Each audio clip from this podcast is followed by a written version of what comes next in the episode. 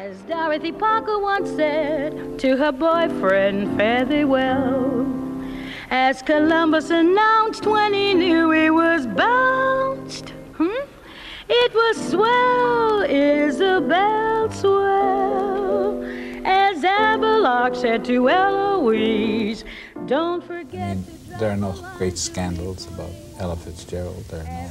Well, there was one almost happened one time. I fell in love in um, in um, Norway with a Norwegian, and it was uh, it almost it wasn't a scandal. It was just at that time people um, did not accept the fact that they're of the racial situation. So uh, it became a, like a little headline.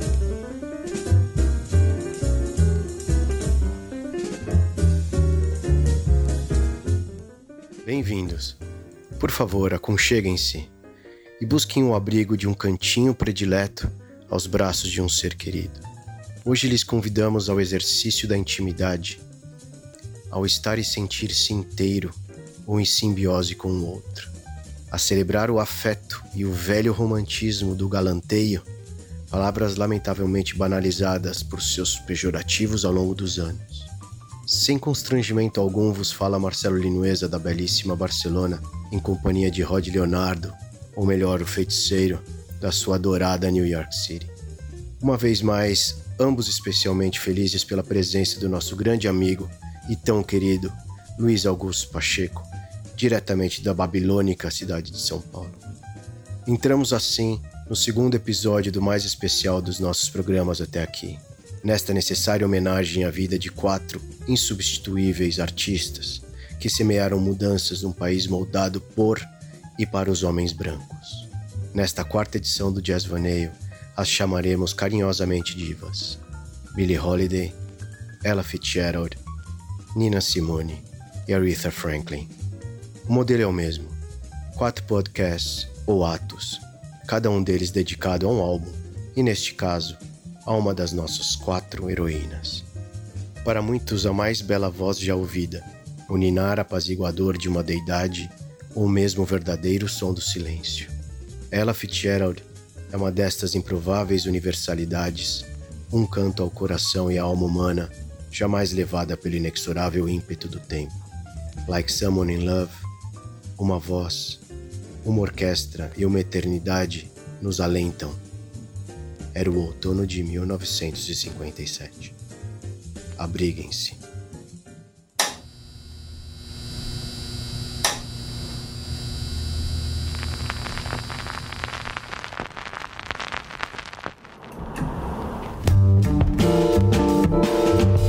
Jazz Vaneio é um olhar ingênuo e apaixonado sobre o jazz, dedicado aos amantes da música e aqueles cuja voz se manifesta através do coração.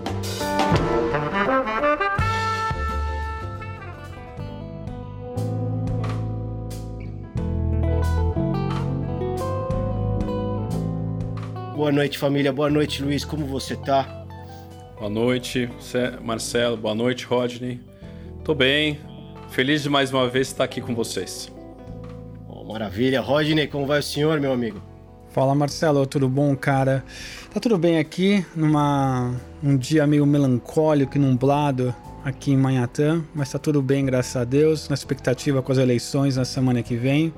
Mas muito contente de estar aqui com vocês nessa para registrar essa obra maravilhosa da Ella Fitzgerald, que a gente ama esse disco. E Luizão, Sempre um prazer você aqui na casa. Muito obrigado. Oh, mar maravilha. Então, nada melhor do que passar a bola para o nosso convidado, Luiz. Bem-vindo mais uma vez. Vamos fazer uma breve introdução sobre a biografia dela Fitzgerald para os nossos ouvintes? No dia 25 de abril de 1917, durante a Primeira Guerra Mundial, nasce Ella Jane Fitzgerald, na cidade de Newport News, Virgínia.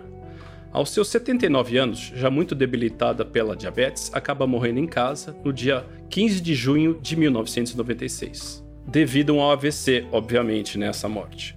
Foi filha de William Fitzgerald e de Terence Tempe Harry.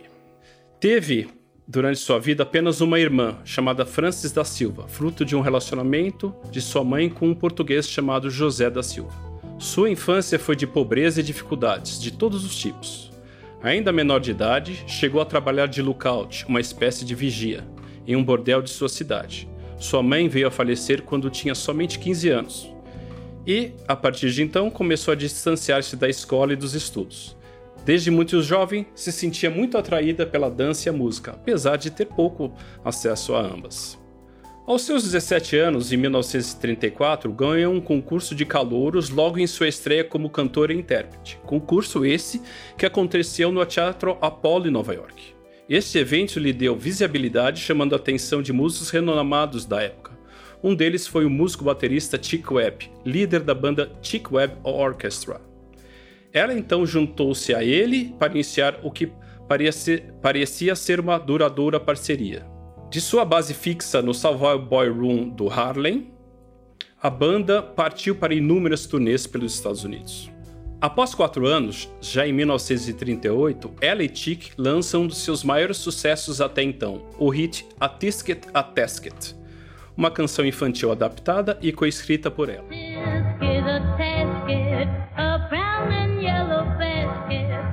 send a letter to my.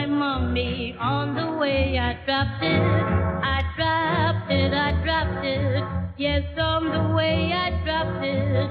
A little girlie picked it up and put it in her pocket. She was trucking on down Depois, mais ou menos um ano, Chick Webb vem a falecer. Ela então assume a liderança do grupo, renomeando-o como Ella Fitzgerald and Her Famous Orchestra. Que legal. a década de 40 foi ainda mais produtiva para ela. Né? Além de lançar inúmeros hits em compactos de 10 polegadas, que era um formato meio comum né, de divulgação dos trabalhos na época, também participou de produções cinematográficas, assim, abundantes. Paralelo a isso, né, ela já vinha se antenando em movimentos de jazz como o bebop. Esse estilo, que já vinha sendo praticado por nomes importantes como o vanguardista de jazz Dizzy Gillespie, com quem ela já estava trabalhando. Um dos recursos que ela começou a utilizar nessa época foi o, o scatter, né? que veio a se tornar uma marca registrada dela. O sketch é aquele quando o cantor dá uma improvisada em melodias e ritmos usando a voz como um instrumento, né? que foi, como eu disse, uma marca que ficou para ela para o resto dos trabalhos.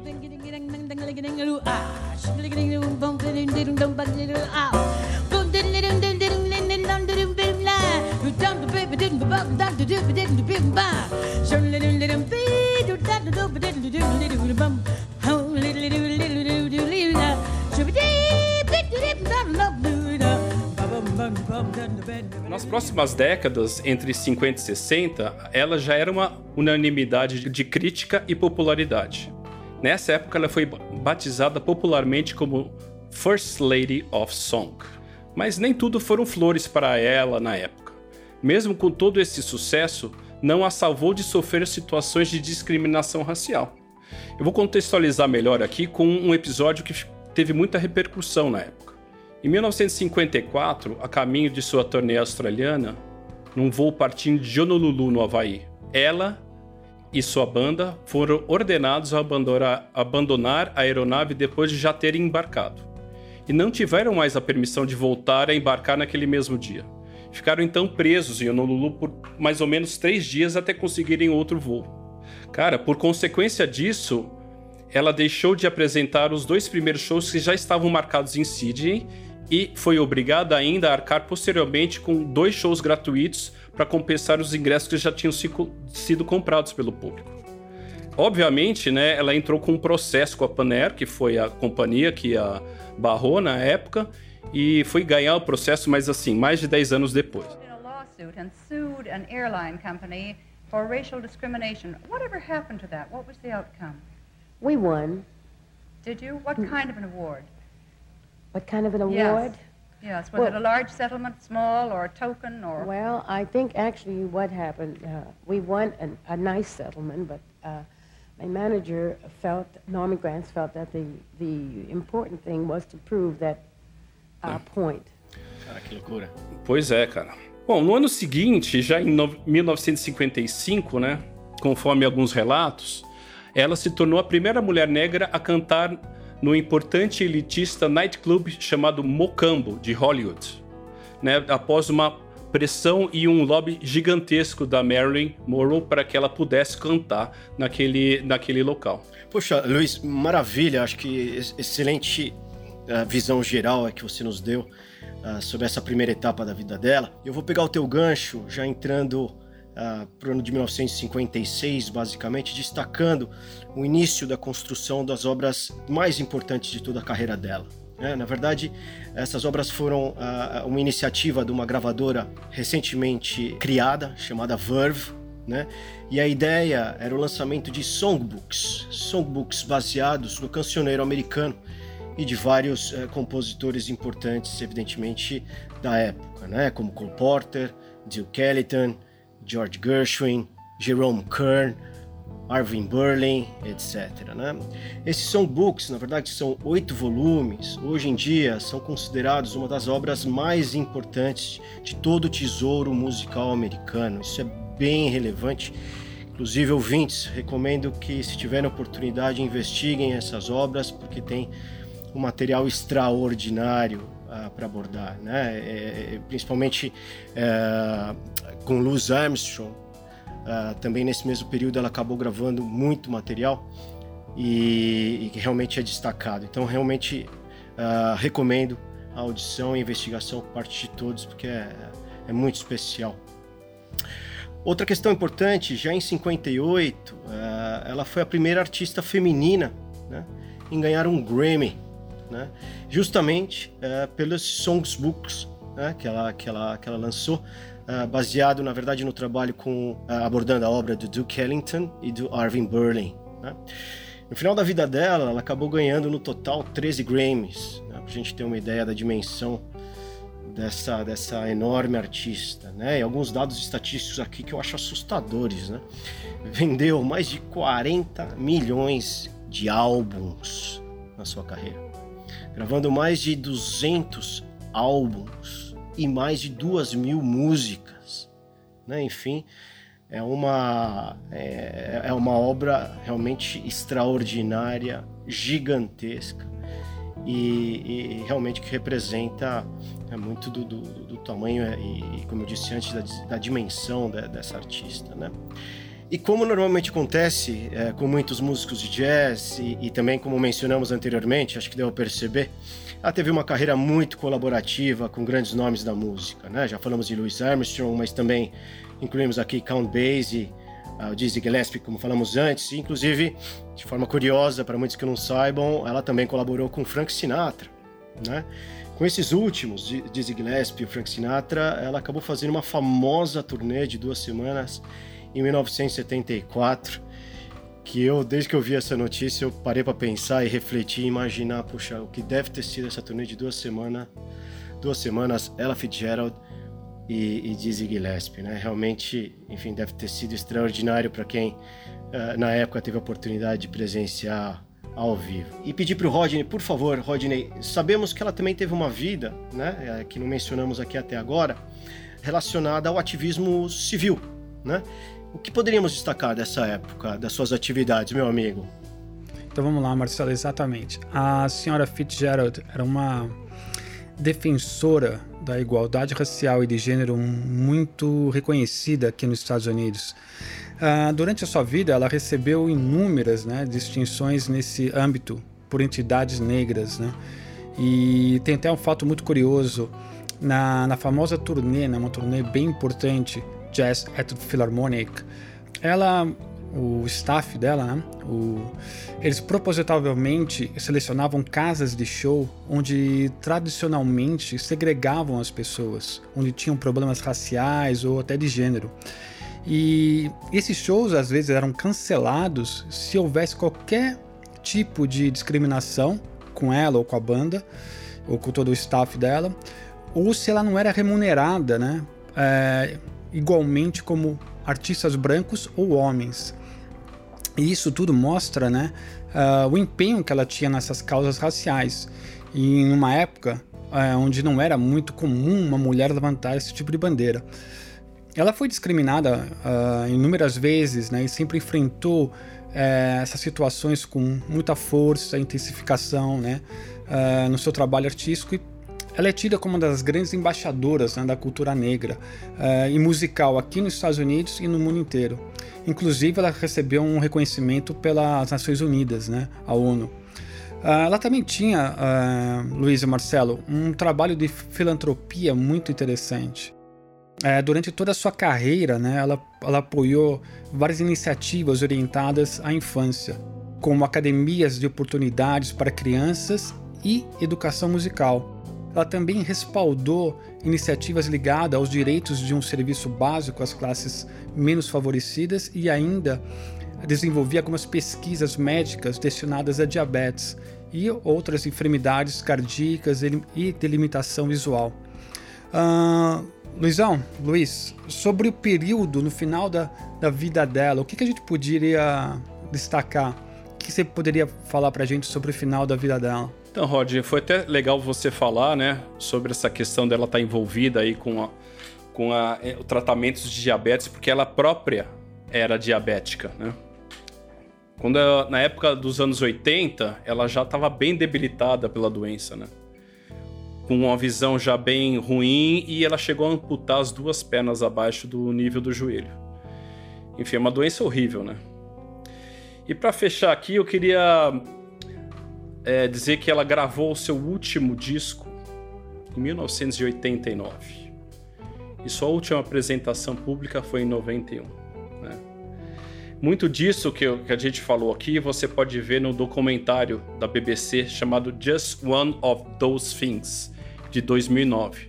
Né? Que você vai ter uma série de entrevistas, uma série de show, pedaços de shows e imagens que a gente até então não tinha visto e que a BBC abriu gentilmente para a gente poder explorar isso. Eu achei legal. O documentário, Luiz, só para retificar a informação, é 2019, não? 2019. Isso, exatamente. É, então, não 2009, 2019. É, perdão, Nossa, 2019. Excelente recomendação, Luiz. Documentário, inclusive, eu ouvi e como você bem disse, muito material inédito, muita informação nova e realmente recomendamos para os nossos ouvintes que tiverem interesse e o carinho pela Fitzgerald como nós, é, é, para realmente é, checarem, né? porque vale, vale a pena. Legal, Luiz, excelente menção.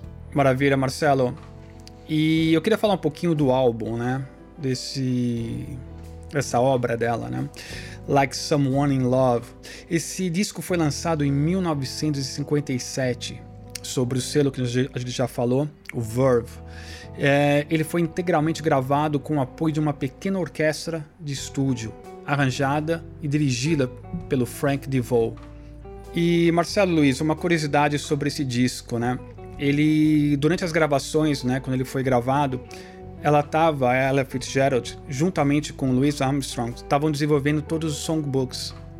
E talvez por essa razão, o Like Someone in Love ficou um pouco à sombra, né, dos trabalhos do songbook. Não, e sem dúvida, Rodney, é, e, e, eu acho que também é importante nós é, contextualizarmos o, o momento, né? É, em 57 era um momento de grande transformação do jazz, né? O cool jazz e o hard bop vinham ganhando, ganhando espaço enorme, né, entre a grande, enfim, entre o grande público amante do jazz, né? É, inclusive, eu acho que era o auge da popularidade desse, desse gênero, né? Esses dois, digamos, essas duas vertentes do jazz vinha acontecendo já a partir dessa época. Né? Então, nesse sentido, o álbum uh, vai um pouco na contramão, né? Como disse o Rodney antes, é um álbum baseado essencialmente em orquestrações simples, né? Sem grandes, digamos, sofisticações do ponto de vista musical. É um álbum, um inclusive, muito arraigado ao tradicionalismo né? das décadas anteriores e, e, e, e talvez tenha, né? No final das contas, um olhar bem comercial né, bem comercial, tentando realmente se aproveitar da grande popularidade da ela e desses trabalhos que ela vinha desenvolvendo, como são os songbooks. Né? Ah, neste álbum, ouvintes, Luiz e Rodney, né, nós encontraremos basicamente baladas, né? poucas aventuras ou arrojos musicais de qualquer tipo. Né? Um álbum com uma abordagem essencialmente simples e muito mas essencialmente, uh, digamos, uh, focado ou dependente né, da, do, da, da, da, abordagem vocálica né, da Ella Fitzgerald. Né?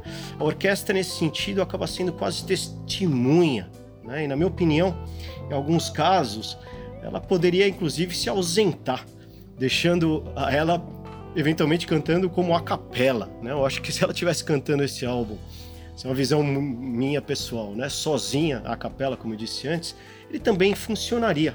Né? Inclusive, conversando com, com o Luiz Rodney, ah, previamente a, a, nossa gravação, a gente estava compartilhando um pouco essa sensação, né, de que, poxa, você podia tirar a orquestra e para não ficar só ela, a capela, de repente ela podia estar tá, uh, só com, uma, com acompanhamento de guitarra, né, como que inclusive ela fez anos mais tarde, já em 83, o grande guitarrista Joe Pass, né, num álbum famoso chamado Speak Love.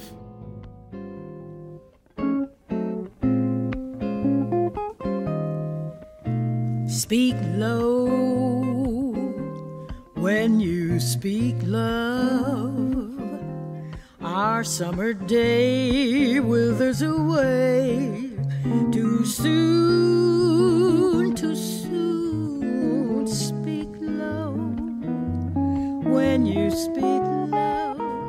E eu quero também aproveitar, inclusive, já fazendo referência a, ao Speak Love, esse álbum, a sugerir ao ouvinte que realmente faça esse exercício né, de abstração, né, de isolamento da voz dela Fitzgerald ao escutar esse disco, né, eliminando todo o acompanhamento de orquestra, tudo que está em volta. É, é, impressionante a sensação que nós tivemos, né, eu e o Luiz, né, de que realmente só ela basta. Só sua voz poderia bastar. Isso não quer desmerecer de maneira nenhuma a abordagem da orquestra. Por mais que seja simples, ela é delicada, ela é sutil, ela suave e realmente aporta valor. Né? Mas mesmo assim, né, a, a, a magnitude, né, a força, a beleza né, da, da, da sua voz é realmente tão extraordinária que ela poderia eventualmente estar desacompanhada. Né? Esse álbum tem 15 músicas, né? Uh, em sua versão original, né? Apenas quatro dessas músicas estavam baseadas nos trabalhos que ela já vinha fazendo de interpretação das obras dos grandes compositores americanos, né? como Arvin Berlin, falamos antes, ou o próprio George Gershwin. Né?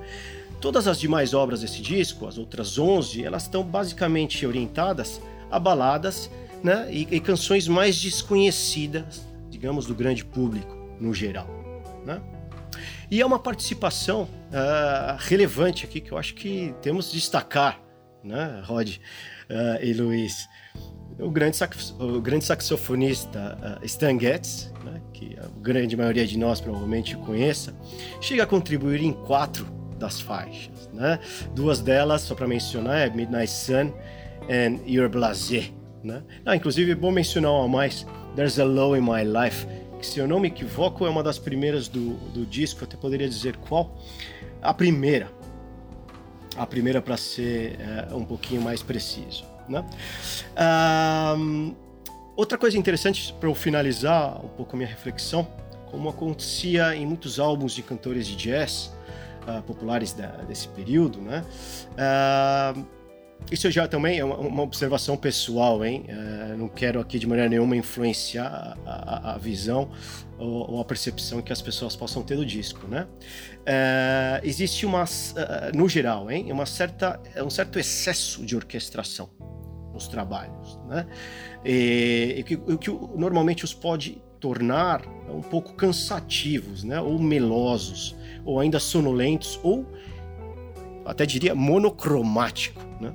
Mas aqui não é o caso. Né? No caso específico desse álbum, como eu disse antes, a orquestração é sutil, ela é aveludada, né? E a voz da ela, no final das contas, atua como um bálsamo né? é para qualquer ouvinte, principalmente, isso também é outra visão minha, né? Em, em audições noturnas, né? solitárias ou não, né? Aí usemos a nossa imaginação, né? Mas eu, eu, eu vejo nesse contexto, né?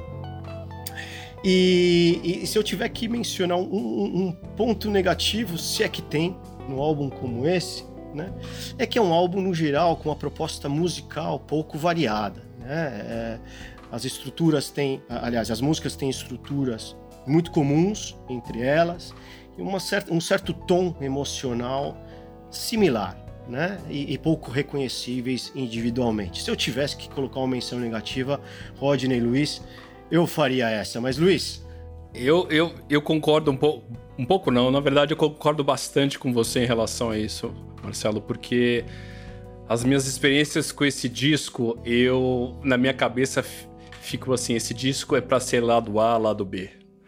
Né? Eu não tenho disco físico, né? Eu acabei ouvindo no, pelo streaming, né? Então, para ele eu achei um pouco longo. Falta esse ritmo de ter uma pausa para você conseguir digerir, né? Muda o, o, lado e ouve do outro lado e acaba de experimentar o disco. Então, eu não sei. Eu concordo com você que essas partes é, orquestrais elas são muito similares, né? E acaba, ao meu ver, acabou cansando um pouco de ouvir ele na íntegra. Eu acho que ele precisa ser ouvido assim é, em conta-gotas, ou seja, em pequenas porções. Engraçado, Luiz. Rodney, o que, eu... que você acha, meu amigo? é, eu gostaria de fazer uma indagação, né, em referente a essa afirmação do nosso amigo Luiz, né? É engraçado, Luiz. Eu tive uma experiência adversa, né, diferente da, de vocês dois em relação a esse disco. Uh, eu comprei né, o vinil original uh, quando pra gente fazer esse podcast, porque eu também estava ouvindo só no streaming, e aí eu resolvi comprar o, o vinil original de 57 e no bom estado e ouvir esse disco incansavelmente né, nos últimos dias. E uh, cada vez que eu ouço o disco, é um disco que, muito pelo contrário, desculpa a divergência, mas é um disco que não me cansa em nada. É que o senhor, o senhor é apaixonado, né, Rodney? o, o, o senhor é um ser que está in love.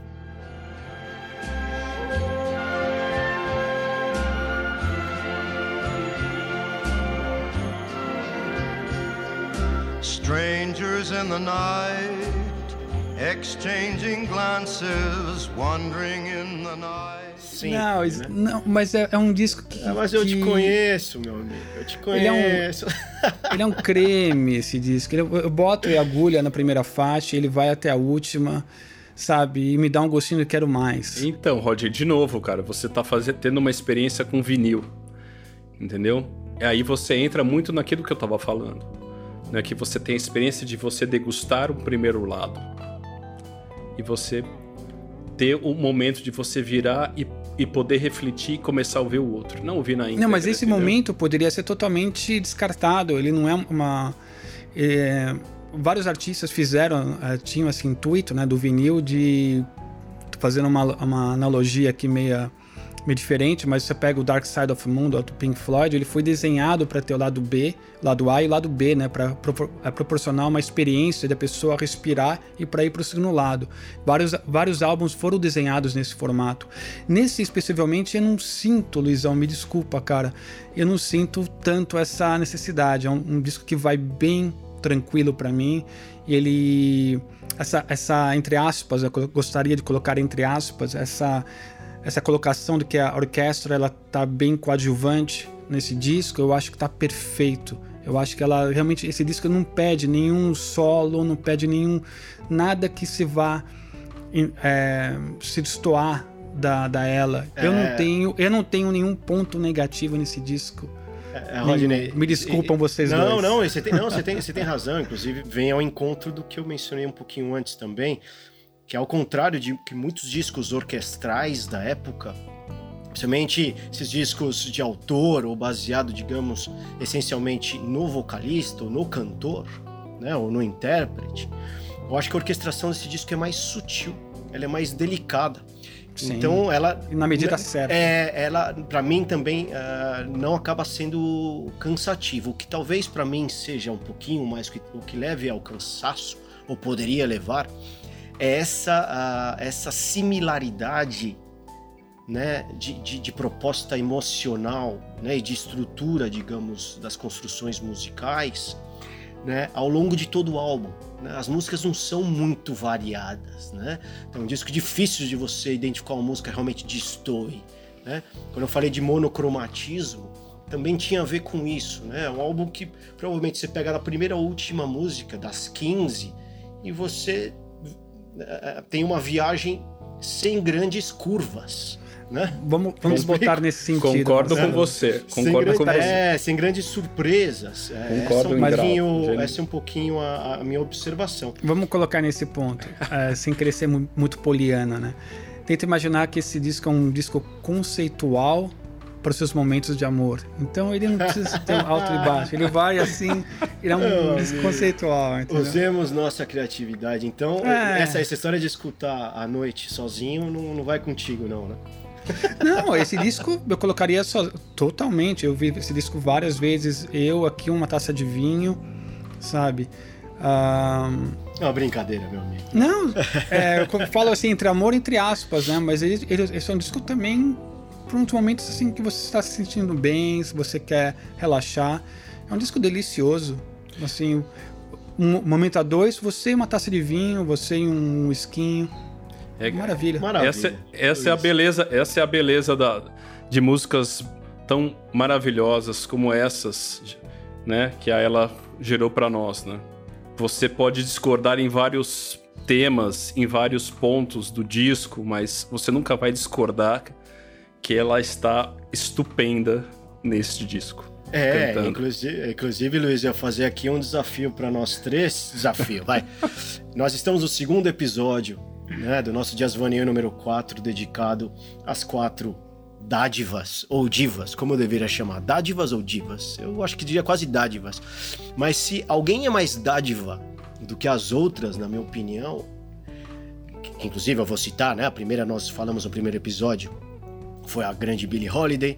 Daí hoje no segundo temos a Ella Fitzgerald, no terceiro nós vamos, nós vamos contar com, com a presen companhia né, da, da Nina Simone e a quarta para fechar a Aretha ou Aretha Franklin. Mas se uma pode realmente, na minha opinião, é, se- se- seja chamada, é, ser chamada de dádiva mais do que diva, eu acho que é ela. Porque eu acho que do ponto de vista de talento inato, natural, além da técnica que ela desenvolveu na vida dela inteira, mas essa voz, né, natural que ela tem, eu acho absurdamente bela.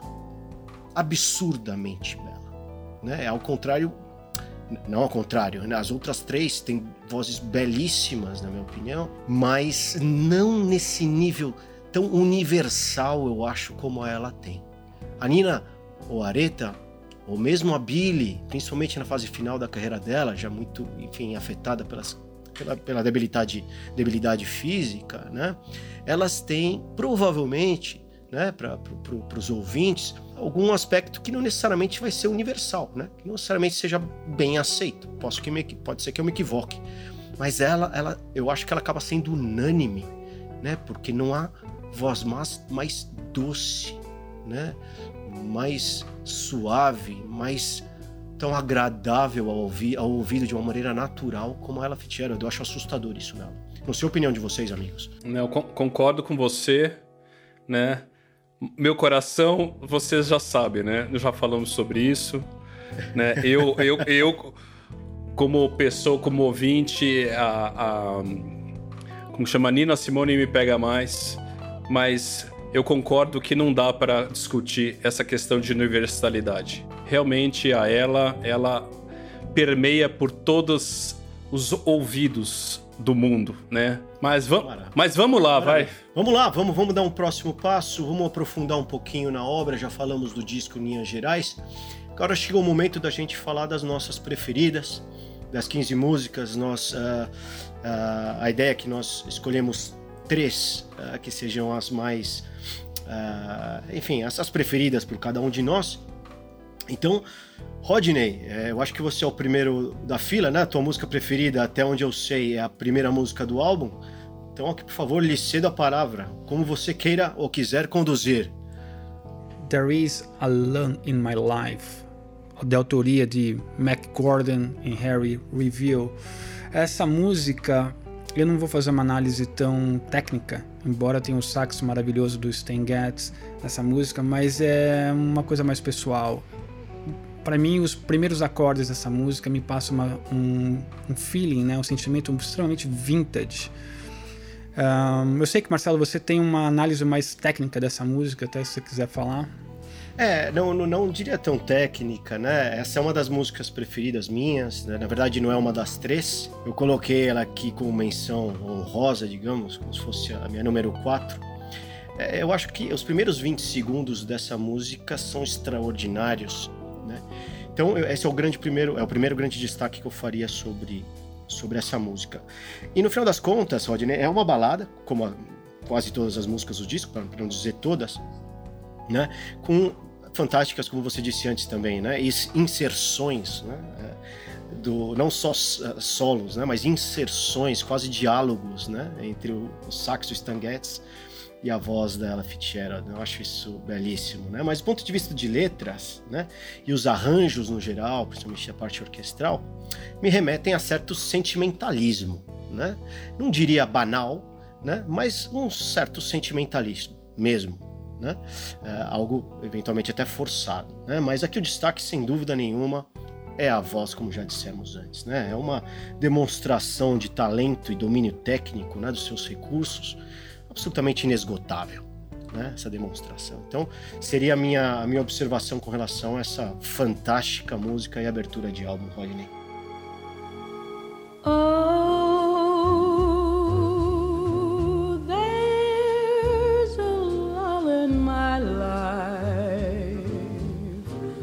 It's just a void and empty space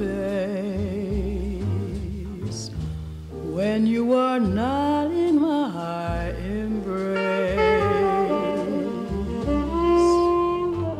A minha segunda escolha, né? Talvez um clichê desse disco, mas eu adoro essa música. Like Someone in Love. Ah, agora eu, eu, entendo, porque não é o nome, é o nome do, do nome do álbum. E tem, meu, Rodney, você é um cara apaixonado, cara. Hoje, hoje você demonstrou ah. para o nosso ouvinte, pelo mundo inteiro, qual é, a, qual é a, a, tua essência, meu amigo? Mas não tem como não ser, né, Celone? Esse, esse disco realmente é, reflete né, todo esse, esse romantismo.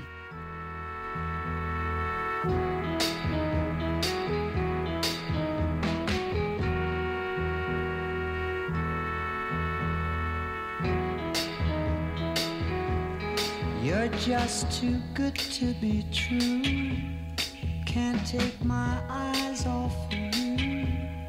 You'd be like heaven to touch. I wanna hold you. Então, Like Someone in Love, que é a oitava música desse disco, composta por Johnny Burke e Jimmy Van Heusen. Clássico.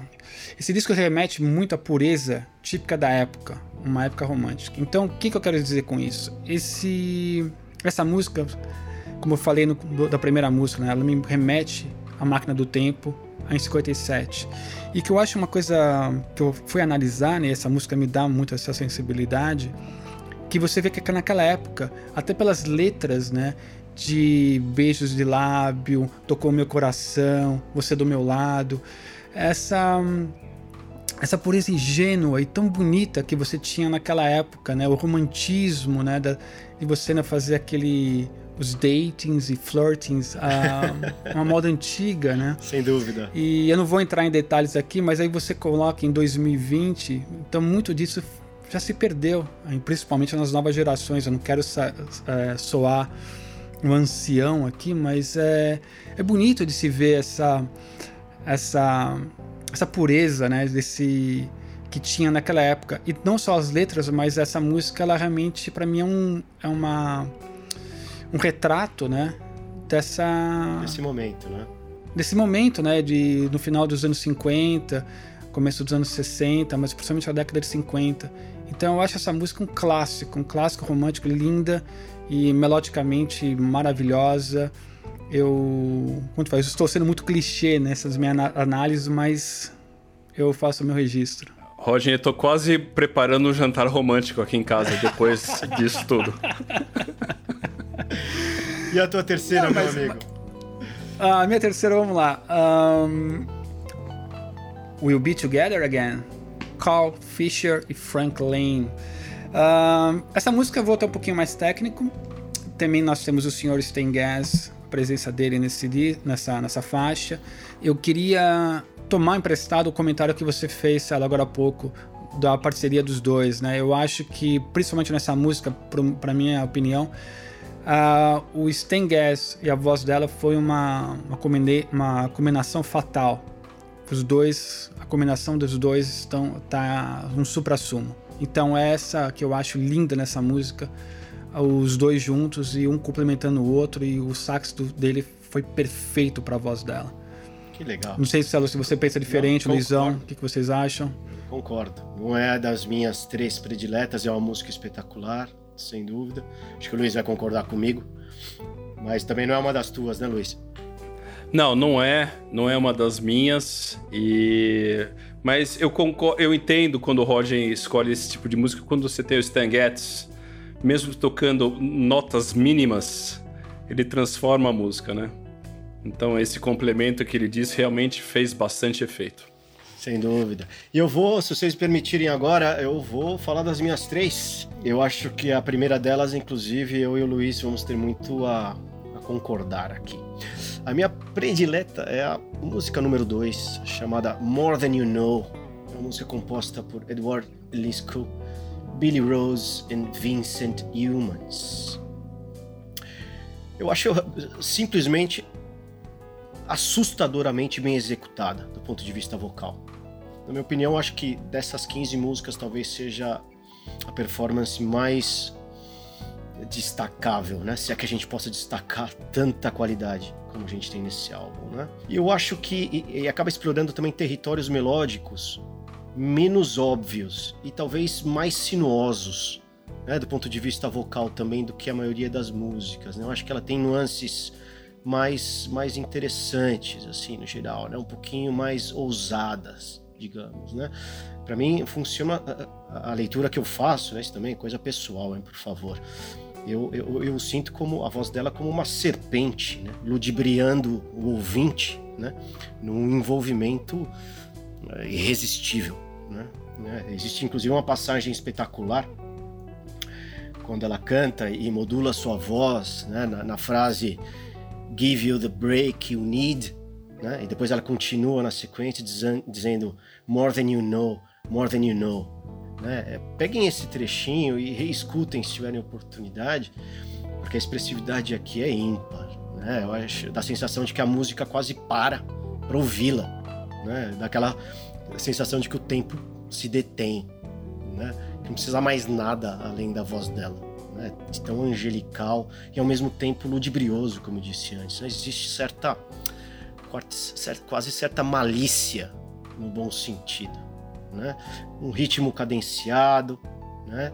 E, e, e uma e um, e um, testemunhal, digamos, e bem tímido acompanhamento de baixo, um xilofone, né, que eu acredito que seja um, seja um, xilofone na verdade, mas eu acho que sim, não estou certo. Né? Então, é, como em várias outras músicas do disco, orquestração simples, mas ao mesmo tempo muito, muito interessante. Né? Talvez a obra mais sóbria, né, é, por um lado, e também atmosférica, ah, por outro. Né? Então, essa seria uma observação com relação a essa música. Luiz, eu acho que também é uma das tuas, não é? É, a minha, é, a verdade é a minha segunda música e eu vou entrar, já que você já levantou esse tema de atmosférica, né? É... Eu gostei muito dessa música, realmente. É uma música que fala de amor, né? Essa expectativa do amor em relação a uma outra pessoa, como permeia o disco, mas essa eu acho que ela tá mais. Ela é, é mais é, direta, né? Eu gosto muito do começo dessa música, aquela questão da flautas e violinos entrando e ela entra assim, daquela forma super suave dela, mas que marca que você se arrepia, né? É engraçado porque você falou dela ser assim uma música mais forte, né? Eu para mim tinha uma sensação um pouco diferente, né? Ela me lembrou muito, mas realmente muito trilhas sonoras da Disney da época, dos, de, dos primeiros desenhos da época né? Tipo Branca de Neve, Cinderela. Quando as, é verdade, quando as próprias, quando as próprias vai, as princesas estão cantando. Então essa atmosfera dessa suavidade da voz dela, cara, me lembrou tanto esse tipo de coisa, né? Muito, muito realmente, né? E fora os vibratos que ela usa no meio da música, né? Enquanto que ela tá cantando, o baixo tá marcando, assim, é uma música que dentro vai das curvas ou da linearidade do que o disco tem, essa música ela tem é, não, é, não são curvas, são sinuosidades pequenas, entendeu? Que já faz uma diferença brutal no disco, né? Ah, legal, Luiz. Legal. Não, sem dúvida, concordamos. Eu acho, eu só não tinha essa, essa associação. Não, eu, tive, eu tive, cara. Disneylândica, né? Se é, né? Essa é. palavra. Mas é legal, poxa, são subjetividades e, e, disso se trata, né? Nesse tipo de debate que a gente, que a gente vem tentando estabelecer, né? Muito legal. Even though you don't succeed Wouldn't I be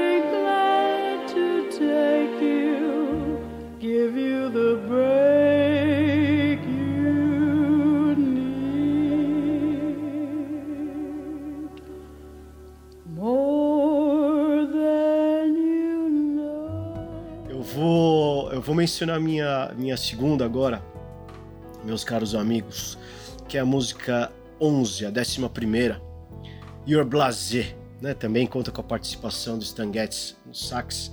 Música composta por Ord Hamilton e Bruce Siva. Né? Uma música de pouco menos de 4 minutos, 3 minutos e 55. Né? E eu acho que nessa música, curioso, se eu não me equivoco, tem o primeiro espaço né, claramente dedicado ao solo, né, que tem protagonismo de solo instrumental, nesse caso do Stan como eu disse antes. Né?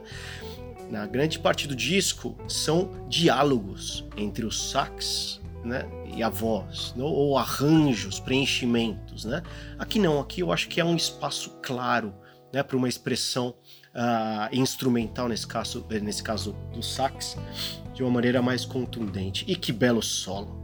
Eu adoro o astral, né, o mood, né, como se diz uh, em, em inglês mais atmosfera, o astral desse solo, algo bluseiro, inclusive, né? Mas mesmo assim delicado, mesmo assim tímido, né? Nada histérico, muito pelo contrário. Né? Então, eu acho que é uma música que, enfim, apesar de não trazer grande sofisticação, ela tem uma beleza, né? E, e essa questão de reconhecer nas pequenas coisas, né? A, a, nesses detalhes, digamos, a beleza, a beleza do mundo, né? A beleza das coisas simples e de coisas que eventualmente a gente vê no nosso dia a dia, no nosso cotidiano e não dá importância. Né? A leitura que eu faço aqui, uma obra como essa, está te dizendo justamente o contrário, né? Está te dizendo, poxa, tem coisas absolutamente simples, né? simples, simplórias, básicas que estão presentes no nosso dia a dia o tempo inteiro e a gente não dá um segundo olhar, né? Não dá um, a, a devida atenção né? e admiração da beleza que elas contêm essa reflexão é, que eu faço. Eu acho que também aqui, Luiz, voltamos a coincidir, não? Com certeza, com certeza. E eu vou pegar esse gancho que você falou, porque a minha reflexão é muito nesse sentido, né? É, eu, eu fiz um paralelo dessa música, queiram ou não ouvintes, uma música que foi lançada oito anos depois, pelos Rolling Stones. Oh, louco! Satisfaction. Não. Cara, ah, fi... não. Agora, agora, agora, agora eu alucinei. Agora eu, eu falei, eu falei que eu ia pegar pesado. Vou embora. Eu falei que ia ficar. Não, Luiz, cara. Por favor, contenha-se. Qual a música? Repita. A música. Satisfaction do Rolling Stones, que foi lançado. Se eu tinha ouvido direito. É, exatamente. Foi lançado oito anos depois. Luiz. A gente escutou o mesmo disco? Cara, não, mas a, a, a essência. É, vocês podem estar tá rindo, mas. Não, eu tô curioso pra saber. A minha essência é assim, o que eu peguei foi exatamente, cara, as pequenas coisas da vida. Não deixe as pequenas coisas da vida passarem, porque elas são as mais importantes. E Satisfaction diz: I can get no satisfaction with nothing. Ou seja, ele só quer, ele só almeja a música tá dizendo é totalmente contrário. Eu vou só eu almejo coisas porque o que eu tenho no meu dia a dia eu não tenho satisfação. Entendeu? Então, para mim eu fiz o paralelo justamente por isso, porque é o contrário aqui. Aqui você tem que se encantar com o seu dia a dia, se encantar com as pequenas coisas. Fazendo um paralelo com o dia a dia hoje, com, com, com, essas questões de rede social, essas coisas todas. Você vida fica almejando sempre uma coisa e nunca é, usufrui do que está ao seu alcance e o que está perto de você. Então, por, essa música me tocou realmente nesse sentido. E aí você podem dar risada à vontade, mas eu fiz esse, Não, esse sentido, paralelo com faz o Satisfaction do, dos Rolling Stones. É, esse, esse é o que eu tinha a dizer para essa música maravilhosa. Sem dúvida. Eu, eu, fiquei, eu, fiquei, eu fiquei assustado no começo, pensando que ele ia falar que a música tem similaridade com Satisfaction. Eu falei, cara. não, não, não. Não, eu acho que é, tem similaridade em relação ao tema. Sem né? dúvida, assim, não, agora ficou claríssimo, Luiz. Ficou claríssimo. Queria é, perguntar um negócio para vocês em relação a trazer um tópico, né, que me chama muita atenção nesse disco, é, que é a capa. Eu aprecio muito a capa desse disco. Eu acho que a capa tem reflete muito o conteúdo da, das músicas, da filosofia do álbum, a intenção do álbum. Eu acho aquele amarelo lindo, a tipologia que foi escolhida para colocar o selo da Verve e a, o título do disco, a contracapa com a foto em preto e branco. Eu acho a arte desse disco também linda, impecável. É, é interessante porque a, a pose, né, ou o perfil que ela aparece na, no disco é bem aquele olhar, né, de apaixonada, um olhar perdido, esperando alguém, alguém ou alguma coisa acontecer, né? Acho que reflete bem o que o, o conteúdo, né? Sem dúvida, sem dúvida. Então vamos, vamos fechar a minha, a minha terceira. E Luiz, eu acho que você vai ficar com uma depois em solitário, né? Pelo visto. Não tem problema. Eu vamos, vou... vamos que vamos. Vamos, vamos, vamos. Eu vou fechar a minha trinca com a música número 9, a Midnight Sun, composta por Sonny Burke, Lionel, Lionel Hampton, importantíssimo uh, xilofonista, e, e, Johnny Mercer, né? Uh, essa música começa com um breve diálogo que me chama a atenção, mais uma vez, é, é, essa, é, essa, essas conversas entre os sax. E nesse caso, não com a voz, né, mas senão com trompa. Né? Isso que é o interessante, que existe um protagonismo à, à trompa. Né? A, abertura ela quase dá, um, da passagem, digamos, ao balsâmico, eu diria, né? e quase uma abordagem de canção de ninar da Ella Fitzgerald nesse caso, né? sobre um véu né, de guitarra clássica, né? e não elétrica, guitarra clássica, e, uma, e, um, um acompanhamento de bateria absolutamente tranquilo, né?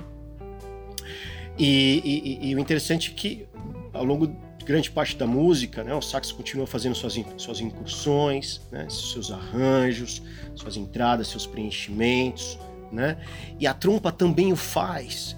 Então é uma delícia né, esse, diálogo que às vezes incorpora a trompa, o sax, e a voz que acaba permeando grande parte é, é do, do, trabalho, né? O final dessa música, também, só vou chamar a atenção para os ouvintes que tiveram a oportunidade de, de escutá-la, termina com um fraseado belíssimo, belíssimo, é quase um poema, na minha opinião, do Stan Getz. Realmente extraordinário, né? Então, é, de novo, uma obra com, com arranjos belíssimos, né? Com incursões de trompa que são menos prováveis, né? Ao longo desse disco, acho que é a única tem certo protagonismo também, é um instrumento como a trompa, né?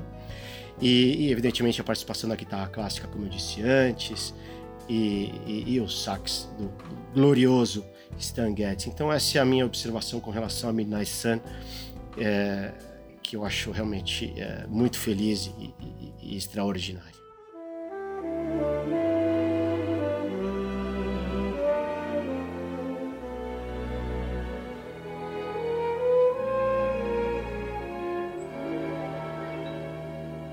Your lips were like a red and ruby chalice, warmer than a summer night.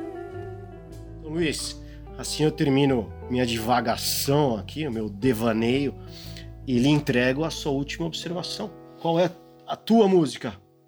É, bom, para fechar minha trinca, né, de escolhidas, eu vou de What Will I Tell My Heart, do Iver Gordon, Jack Lawrence e Peter Tinturin. É, é bom, o que, que eu posso dizer dessa música? Essa música é basicamente o fim de um relacionamento, né? É aquela questão de o que vai acontecer agora, você já sente isso logo na introdução com aquela coisa desesperada do violino, sabe? Aquele é um solo, não é um solo, mas é uma entrada no violino meio desesperador. E agora o que vai acontecer, né? Música muito bela, muito bonita, né? E a, essa reflexão segue, né? É, o que, que a gente pode dizer no final, né? É, como que eu vou enganar a mim mesmo ou enganar o meu próprio coração quando eu deixei, quando eu, é, é, eu tive um, um, um, rompimento de relacionamento? É basicamente isso que a música diz e eu senti, né? Eu tive, eu tive até a conseguir me projetar a momentos da minha vida onde eu tive quebras de relacionamento, inclusive. Ah, basicamente legal. é isso, cara. É Ótimo. É muito legal. Uma música Ótimo. bonita, é, é, é, vale a pena né, os ouvintes que tiverem aí a, né, tiverem aí a curiosidade de ouvir mais uma dessas excelentes músicas que tem no disco, essa é uma delas. Poxa, Luiz, legal, legal. Eu acho que com isso, uh, queridos ouvintes, uh, amigos Luiz Rodney, a gente acaba fechando um pouco a, a, a, análise do álbum, é um pouco essa biografia, essa grande homenagem, que no final das contas o que a gente está tentando fazer aqui é, é uma homenagem a Ella Fitzgerald. E, e, e nesse, nessa proposta de jazz vaneio, com quatro capítulos, uma homenagem às quatro divas ou dádivas, né, como brincamos anteriormente. Né? E eu vou pedir para vocês, Luiz, principalmente você como convidado, fazer, o, se você quiser, um, fechamento né, uh, sobre o que fizemos, sobre ela, enfim, o que você quiser mencionar para os nossos ouvintes. E, e depois, uh, Rodney, se você quiser também fazer a sua, ou se não, eu faço o meu fechamento e a gente conclui o episódio de hoje. Então, Luiz, o microfone é teu, meu amigo. Não, eu só, é, é, eu só queria finalizar dizendo, na verdade, que foi muito difícil de selecionar uma obra, né? Dentro de todas essas maravilhosas que tem no disco, né? A Ella Fitzgerald teve essa capacidade vocal, né? Que, que encantou né, até pouco tempo atrás, porque se você vê em termos históricos, foi ontem que ela faleceu. Então ela nos encantou durante praticamente 80 anos. Né? Então é difícil, é difícil. Eu, eu, eu realmente fiquei muito emocionado, né? E de estar tá participando aqui, de falar sobre ela. E eu vou na toada do disco. Eu quero participar dessa trilha do amor para sempre. Oh, Luiz, apaixonado também. É meu amigo, eu acho que eu tô sobrando nesse evento aqui. Aliás, eu sou também um apaixonado, né? Quem, quem sou eu para dizer o contrário? Quem me conhece sabe a relação que eu tenho na minha vida. Mas não vou entrar em detalhes aqui, né? Mas vamos deixar para lá. Excelente então, fechamento, se... Luiz. Rodney, eu deixo contigo a palavra. Então, a minha. Meu fechamento é uma, uma observação bem simples bem clichê, né? Como eu já venho falando. Esse disco é extremamente recomendável, um disco delicioso, é, com uma capa linda, com conteúdo super é, bem feito. E se você tiver a chance de pegar a mídia física, vale a pena. E então eu, esse disco é extremamente recomendável no sentido que é um disco que você tem que ter na sua discografia se você é um amante do jazz, porque é um disco para momentos que nem a gente, nós já descrevemos aqui, o Luizão, eu. São um, um disco para momentos assim ímpares, né? Momentos às vezes a dois, um momento só com você. É um disco entre aspas e, e sem sentido pejorativo, é um disco sem pretensão. É um disco que você ouve, se desliga, fecha os olhos, só curte o momento, ouve a voz dela 100% e, e não te faz, não tem que pensar muito e no, no, no bom sentido, né? Então é um disco que eu estudei para esse podcast, me surpreendeu, que sabe eu ouço a qualquer hora e é um disco maravilhoso. Legal. Marcelo. Legal, meu amigo apaixonado, enamorado, como, diz, como dizemos aqui. Não, esse disco eu estou extremamente enamorado. totalmente enamorado.